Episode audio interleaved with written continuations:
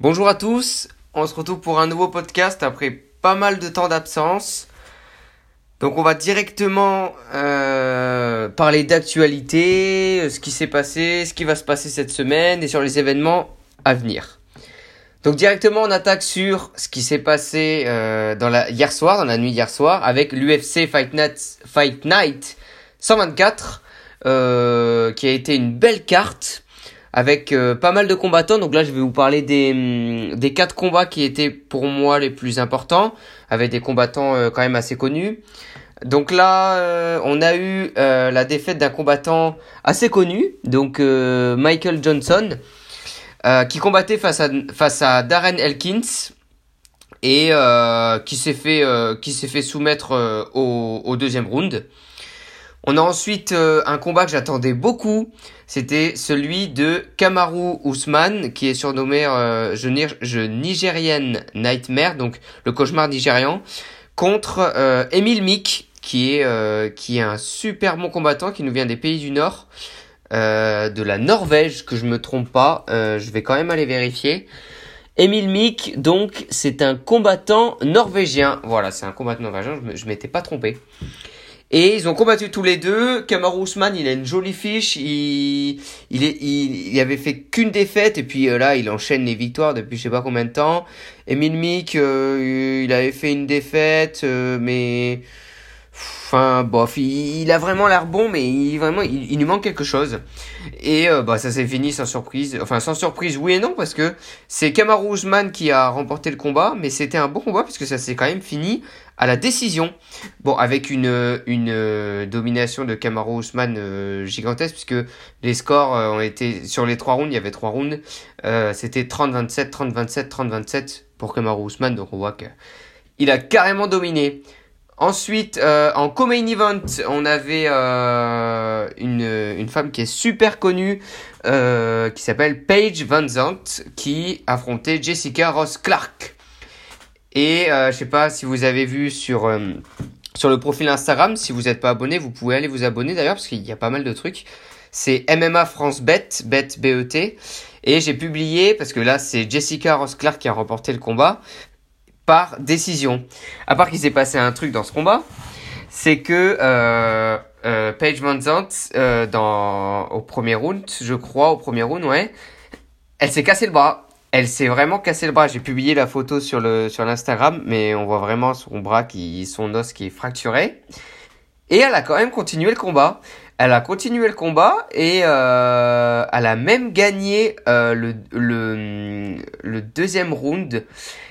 Et euh, donc c'était c'était un beau combat, mais on voit que vraiment dans, je sais pas si c'est dans l'action ou elle devait pas sentir la douleur parce que vraiment elle lançait des des, des coups et elle avait le bras cassé. Enfin on se demande des fois comment c'est possible, mais ça arrive.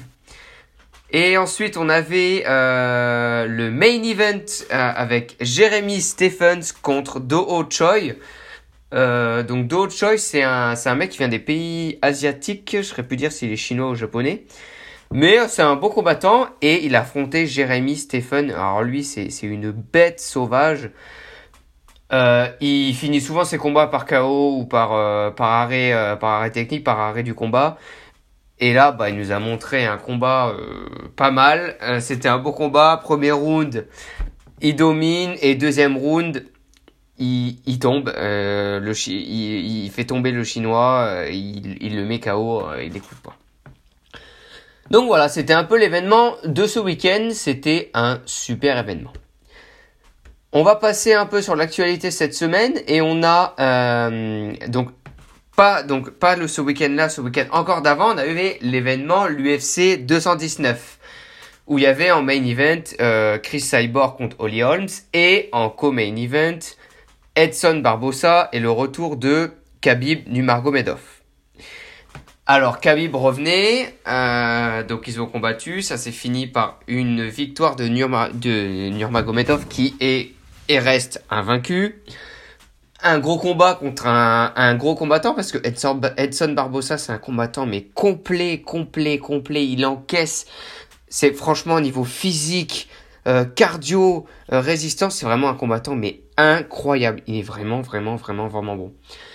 Et là, il est revenu sur. bah, c'est là, j'ai un article de MMA Déferlante sur sous les yeux où il est revenu sur sa contre-performance et qui apparemment qui se prépare déjà pour revenir dans l'octogone.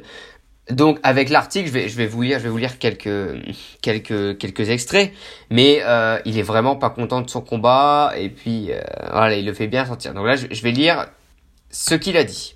Alors, je ne m'attendais vraiment pas à ce que cela arrive. J'étais très en colère la semaine après le combat car j'étais bien préparé et j'avais eu un camp merveilleux. C'était une défaite difficile, aucun doute là-dessus. C'était un peu comme je l'imaginais. Je, savais qu'il ne m'amènerait pas au sol au centre de l'octogone. Je savais que sa seule chance de m'envoyer au sol était d'être près de la cage. J'avais donc beaucoup travaillé cela, mais il a été capable d'imposer son jeu et je n'ai pas pu en sortir. C'était principalement le problème, je suis tombé dans son jeu et j'ai passé 15 minutes à faire son jeu. Alors là, on voit vraiment que bah, Diamagomedov, euh, c'est euh, c'est l'artiste de la, de, de la lutte. Euh, et euh, on voit qu'ils étaient vraiment préparés euh, à ne pas à ne pas aller au sol justement parce qu'ils savaient que bah, c'est la technique classique de de, de Khabib, c'est que il amène son adversaire au sol euh, sur les sur les extrémités de l'octogone, sur les filets, ça ça fatigue et après bah il le finit debout et ou debout au sol, mais bon il le finit de fatigue et c'est ce qui s'est passé d'ailleurs. Alors là, je vais, je lire donc, euh, la suite de, de cet extrait. J'étais conscient de ce qui se passait tout le temps. Et j'y ai cru jusqu'à la fin. Les choses allaient mal, mais je me disais encore, frère, s'il me donne une chance, je termine le combat. Je me rappelle de tout ce qui s'est passé cette nuit. Si mon coin avait arrêté le combat, je les aurais probablement tous affrontés. Ils me connaissent bien, ils savent que je peux encaisser, je me suis entraîné avec des millions de gens différents, les meilleurs boxeurs à New Jersey et à Philadelphie, et ils ne m'ont jamais mis à terre. Ils me connaissent, ils savaient ce que je pouvais encaisser, et ils savaient que je pouvais en finir à tout moment. Donc là, qu'est-ce qu'on voit? On voit euh, le regret. Bah là, clairement, il revient sur son combat et il dit que euh, ils auraient peut-être pas dû arrêter le combat euh, à ce moment-là.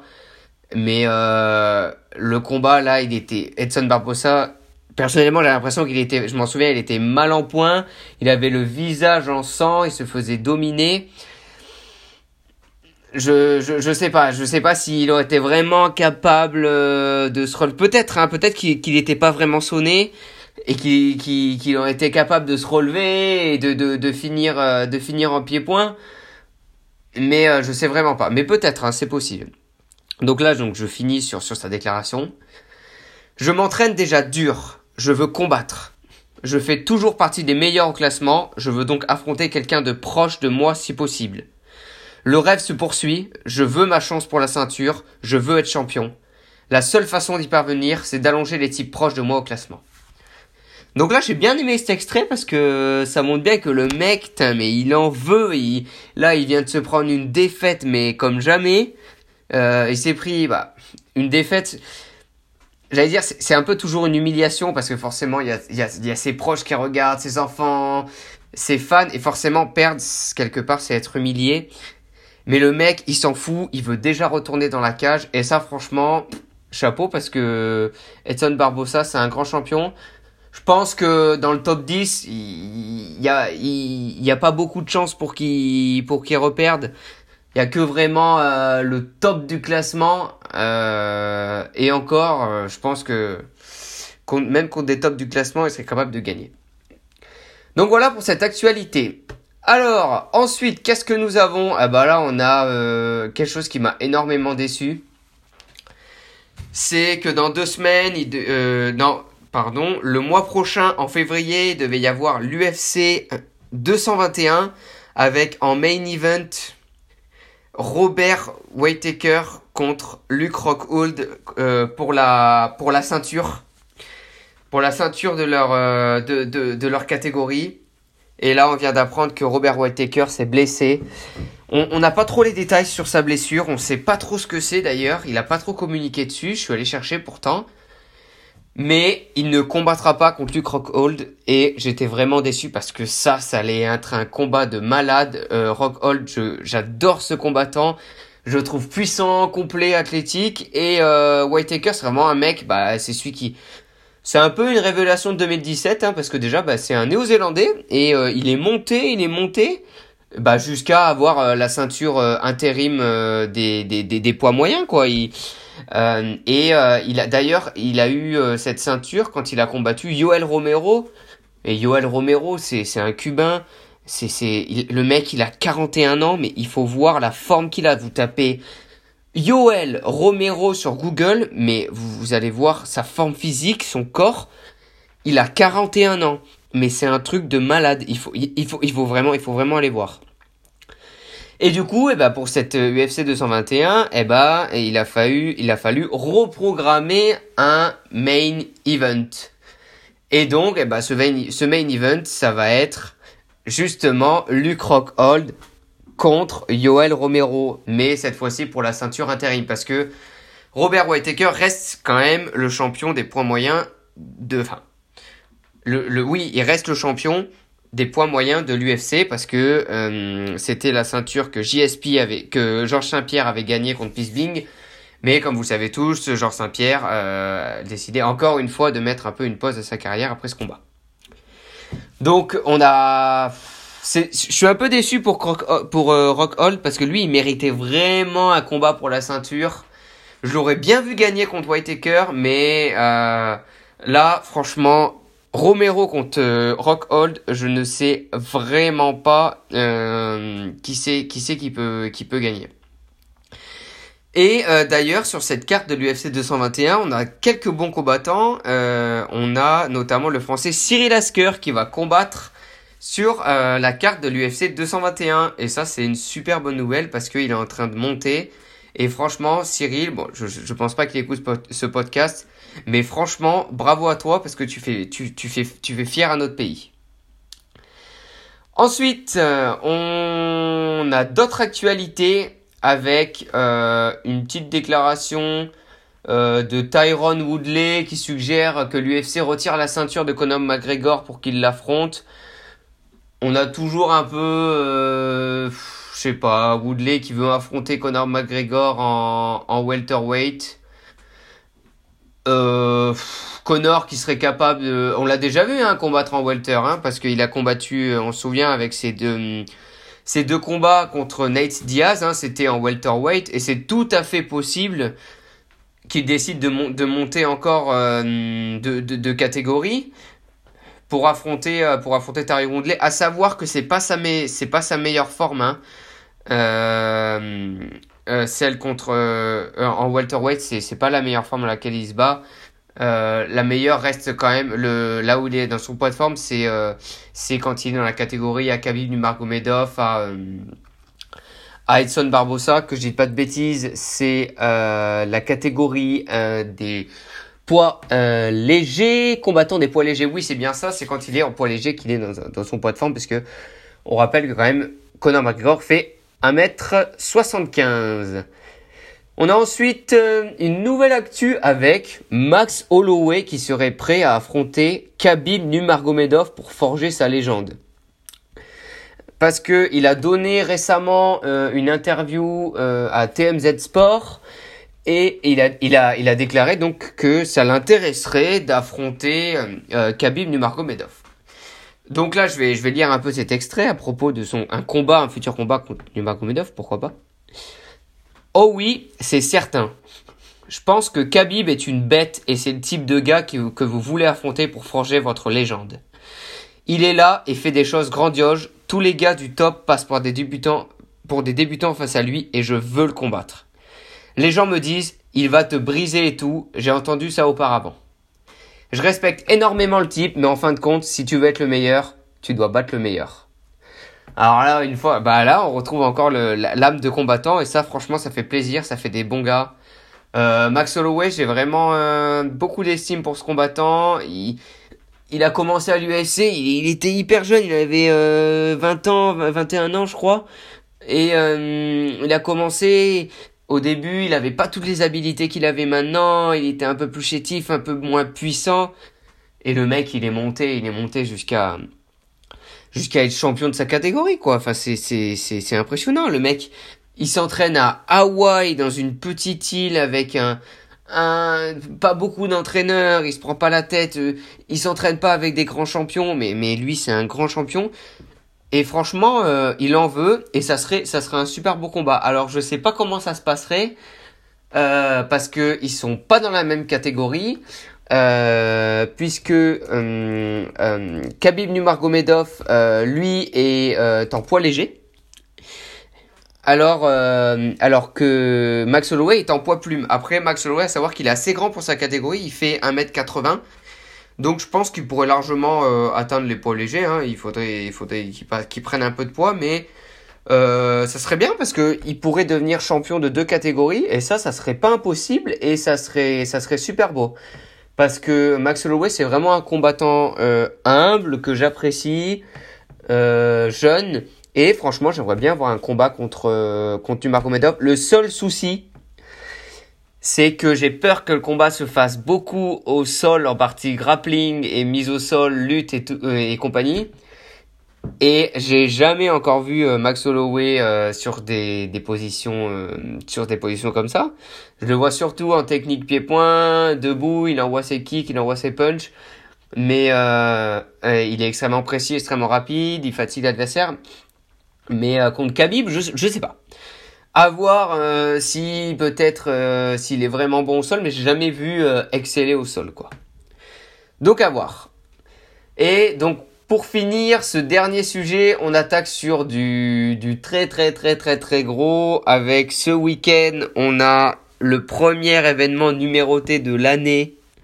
Le 20 janvier, l'UFC 220 euh, avec un main event et un co-main event de fou, mais que j'attends comme pas possible. Mais avant, j'aimerais bien parler euh, de, de, la undercard, en fait, de toute la carte parce que c'est le premier événement de l'année, mais je suis super déçu pour la carte, quoi. C'est dommage parce qu'il y a un main event et un co-main event, mais énorme avec des super gros combattants.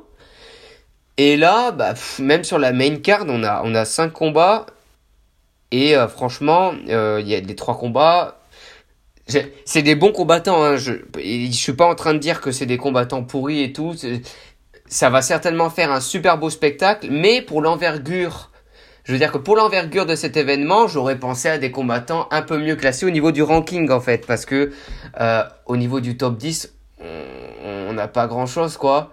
Euh, on a sur l'UFC Fight Pass, euh, on a Dustin Ortiz, bon qui est connu, hein, qui est top 10 de sa catégorie contre Alexandre Pantoya, numéro 11. Euh, après, qu'est-ce qu'on a? Bah, On a des combattants qui sont pas qui sont pas qui sont pas classés, mais bon, c'est ça, ça a l'air quand même d'être des super combattants. Dans la main card, on a un combattant que j'apprécie beaucoup, euh, qui est Thomas Almeida, euh, numéro 10 euh, de sa catégorie, contre Rob Font, que je ne connaissais pas, qui est classé numéro 14. C'est la plus petite catégorie, ça. C'est la catégorie, euh, je sais plus comment ça s'appelle, c'est du poids du poids du poids paille ou je ne sais plus euh, je, enfin je ne sais plus l'intitulé exact. Euh, sa catégorie c'est les poids euh, parce que là je suis sur le profil c'est les Batam weight qui sont en français. Oui je ne sais plus comment c'est en français. Batam weight je vais aller chercher tout de suite. Qui sont voilà les poids coques voilà, je m'en rappelais plus. Voilà donc c'est la catégorie des poids des poids coques euh, Ensuite, voilà, on a Diane Villante contre Francimar Barroso, euh, Calvin Qatar contre Shane Burgos. Euh, ah, Shane Burgos qui il est quand même assez, il est quand même assez connu, il est en 10-0, c'est un beau combattant et Calvin Qatar aussi en 17-2. Donc voilà, un peu sur, sur cette carte, j'étais un peu déçu. J'aurais pensé avoir un peu plus de diversité, des combattants peut-être du top 5, euh, top 8. Mais bon, c'est pas grave, mais ça va, ça n'empêche rien à ce que ce soit euh, des combattants qui en veulent et qui vont faire du spectacle, c'est sûr et certain. Donc là, on va commencer et euh, d'ailleurs, tout l'événement sera couvert euh, cette semaine sur la page MMA France Bet sur, euh, sur Instagram si vous voulez aller suivre. Donc en co-main event, on a Daniel Cormier contre Volkan Osdemir. Oh là là, ça, ça va être, ça va être fou. Euh, on a Volkanos Demir, donc c'est le Suisse qui est francophone d'ailleurs, qui parle sa langue natale et le français. Euh, donc c'est super qu'un francophone soit, soit, soit arrivé là. Euh, le Suisse qui a 15 victoires, une défaite. Bon, il a, perdu une défaite quand il était, euh, c'était, c'était au tout début de sa carrière. Mais depuis, mais il est imbattable. Mais il finit, il finit quasiment tous ses combats. Euh, tous ses combats au, au premier round. Enfin, c'est pour ça d'ailleurs qu'il est surnommé euh, No Time. No Time, ça, veut dire euh, pas, pas le temps. Parce qu'il a vraiment pas le temps. Euh, le mec, il finit ses combats au premier round. Là, je vous lis un, un, petit extrait de ce qui va être publié sur Instagram demain. Sur ces 16 combats, 11 combattants sont tombés en moins de 5 minutes. Je sais pas si vous imaginez ces 11 combattants sur ces 16. C'est, c'est, c'est complètement, enfin, on n'a on a jamais vu ça pour l'instant. Et on a l'actuel champion, Daniel Cormier, d'ici, l'ancien lutteur olympique, 19 victoires, une défaite. S'il remporte la victoire, ça lui permettrait de passer le palier des 20 victoires et une défaite, ça lui fait un ratio énorme de victoires. Euh, franchement, je, ne saurais pas dire euh, un pronostic c'est sûr qu'au niveau des paris, euh, Daniel Cormier est, euh, avantage, est, devant parce que tout le monde le voit gagner, parce que euh, il, a, à part sa bête noire qui a été John Jones, il a jamais perdu. Mais Volcanos Demir, je ne le vois pas le mettre KO au premier round, ça serait quand même une surprise parce que Daniel Cormier a la tête dure, hein, on a vu contre John Jones, euh, coup de coude, euh, leg kick, tout ça, lui il ne tombe pas. Mais je pense que il va, il va avoir son, son, son mot à dire, Volcan. Il va se défendre. Et forcément, forcément, j'espère que Volcan va gagner parce que ça sera, c'est un francophone et puis c'est quelqu'un que j'apprécie beaucoup. Et j'espère qu'il va gagner. Et donc j'ai super hâte de voir ce combat. Et là, en main event, on a euh, enfin, enfin, enfin un Français. Bon, il est franco-camerounais. Enfin, un Français qui va peut-être devenir champion de l'UFC. On a Francis Nganou contre Stipe Miocic. Et là, vraiment, bon, je, je, c'est un peu euh, bizarre parce que, bon, c'est sûr, il est français, mais je vais pas vous cacher, je supporte Francis absolument à 100% pour ce combat. J'espère qu'il va remporter le combat. Je n'attends que ça, qu'il devienne champion. Il vient de la MMA Factory, il vient de Paris, il s'est entraîné en France, euh, il a été formé en France, euh, il est francophone, il est incroyable, c'est vraiment quelqu'un, il, est humble, il est, il, respire la simplicité quoi. Ce, ce gars, euh, c'est un athlète mais de de fou. Euh, et franchement, contre Stipe, Stipe, il a les points lourds. Hein. Il, il, il tape, il conne, spécialiste de l'anglaise. Mais euh, franchement, au niveau, de la, au niveau du physique, au niveau de l'allonge, là je regarde, j'ai les profils sous les yeux. Euh, Francis, il a une allonge beaucoup plus longue au niveau des jambes, beaucoup, euh, vraiment beaucoup plus longue au niveau des jambes. Et euh, 39 euh, inches contre 44 inches, ça fait énorme. Et il a une allonge euh, plus longue, il paraît plus athlétique, plus déterminé, et il en veut, il en veut, il en veut. Et puis euh, voilà, Stipe, il a déjà subi deux défaites, et puis Stipe, il, il est pas invincible. Et Francis, lui, franchement, là, on le voit invincible. Ce gars, mais son dernier combat contre Alistair Overeem, j'ai regardé le combat avec mon père, mais quand il a mis KO, on a fait wow, mais c'était un, un truc de fou. Il a une puissance dans ses points, mais une rapidité, mais c'est, un poids, c'est un, un lourd de, de l'UFC. Le mec, il fait 119 kilos et il a une rapidité, mais incroyable. Donc j'espère vraiment le voir gagner ce week-end et ça serait vraiment une fierté. Et on verrait toute l'équipe, on va avoir certainement ce week-end toute l'équipe de la MMA Factory à l'UFC 220. Il va y avoir Fernand Lopez, euh, toute l'équipe euh, de, de, de, la MMA Factory.